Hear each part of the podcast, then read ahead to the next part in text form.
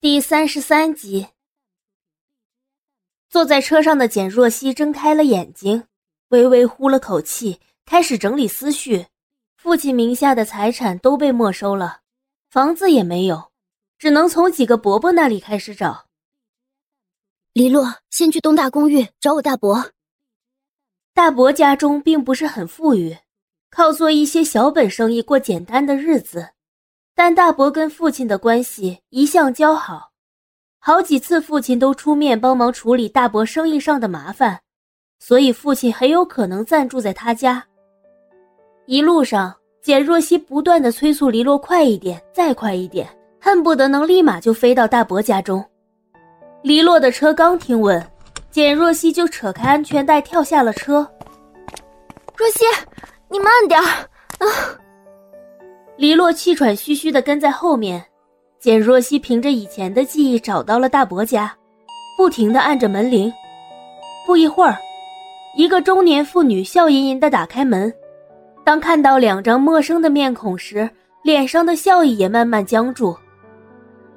原来是若曦啊，快进来坐，大伯母给你们沏茶去。大伯母好不容易才扯出了一丝笑。大伯母，不用麻烦了，我们马上就走。知道父亲不在这里，简若曦按耐住心底的失望。您最近有见过我爸吗？他有没有来过这里？简若曦恳切的问着。大伯母脸上闪过一丝异样的神情。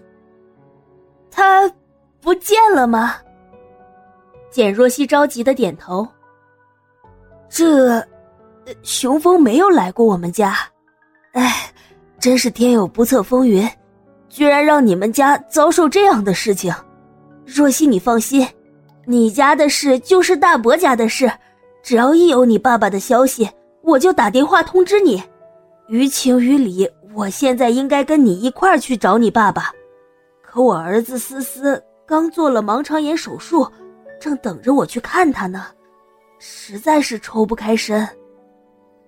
大伯母为难的说出了这样一番话，恰巧家中的小女儿糖糖来到客厅，听到他们的谈话后，奶声奶气的说：“妈咪，思思哥哥不是去上钢琴？”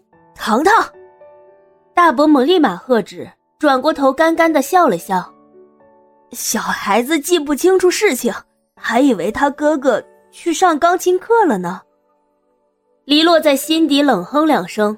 翻了一个大大的白眼，简若曦心中了然，面上却只是淡淡的笑了笑。好的，那伯母我们就先走了，替我向伯父问好。好，好，好，你要去找爸爸，那我就不多留你了。面前的门慢慢合了上去，黎洛对大门做了个鬼脸，不满的吐槽说：“这是什么妈呀？怎么连自己的亲儿子都咒？”简若曦疲惫的扶了扶额，微微叹了一口气。我们走吧。整整一个上午，两个人将能找到的亲友全都找了个遍。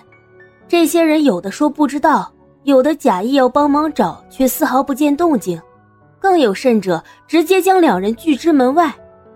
简若曦只觉得一阵阵心寒，她算是明白了什么叫做墙倒众人推。到头来，一点关于简雄风的消息都没有。若曦，我们先去吃点东西吧，都中午了。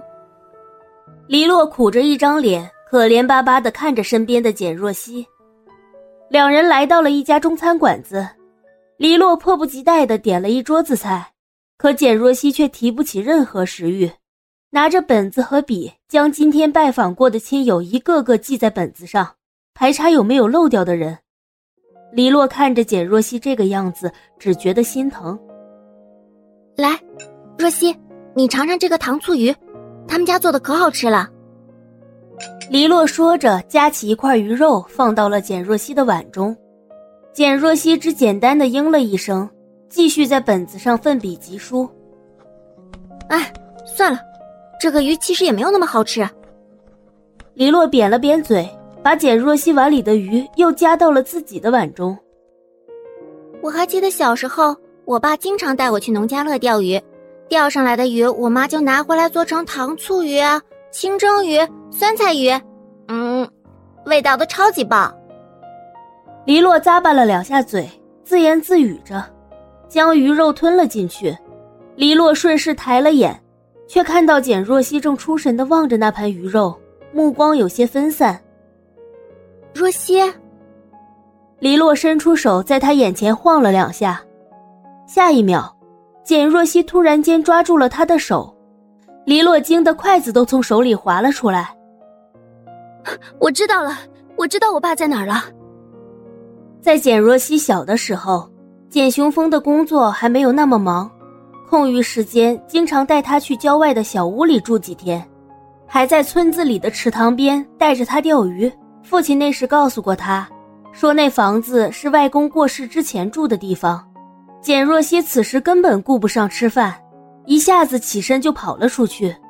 李洛哀叹一声，匆忙买了单追了出去。来到小村庄的时候，已经临近黄昏，夕阳的余晖笼罩着这个静谧又安和的村庄。拐过了几道小路，两人终于来到了目的地。白色的砖瓦房似乎是有了些年月。墙壁上的粉尘隐隐有些脱落，望着大门上的已经生锈的铁锁，简若曦的心中生出了几分绝望。恰巧此时，一个扛着锄头的老农从两人身旁路过，便用方言对着他们喊着：“哎，你们找谁呀？这个房子已经十多年没人住了。”最后一丝希望如同泡泡般破灭，简若曦心如死灰。拖着沉重的步子朝儿时记忆中的池塘走去，黎洛不敢阻拦，只能在后面慢慢的跟着。池塘边的芦苇被微风吹起，轻轻的左右摇摆着，湖面也跟着泛起了一道道的涟漪。佛教里说，人有一百零八种烦恼。李洛，是不是我从前无忧无虑的生活，把我这辈子该用的幸福都透支完了，所以现在只剩下了烦恼？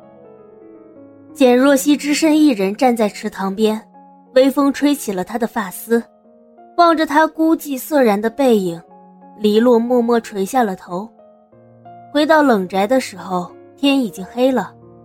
车上，黎洛看了眼失神的简若曦，安慰地说：“若曦，回头我会派人继续找你爸爸的。你已经很努力了，快回去早点休息吧。”简若曦奔波了一天。白色的连衣裙上沾染了些尘泥，腿上也全是在湖边被一些杂草枯枝划伤形成的小血痕。推开冷宅的大门，简若曦径直朝着楼梯走去。周妈从厨房里走出来，看着简若曦有些狼狈颓然的模样，连忙上前关切的询问：“简小姐，你这是怎么了？怎么这么晚才回来？还没有吃饭吧？”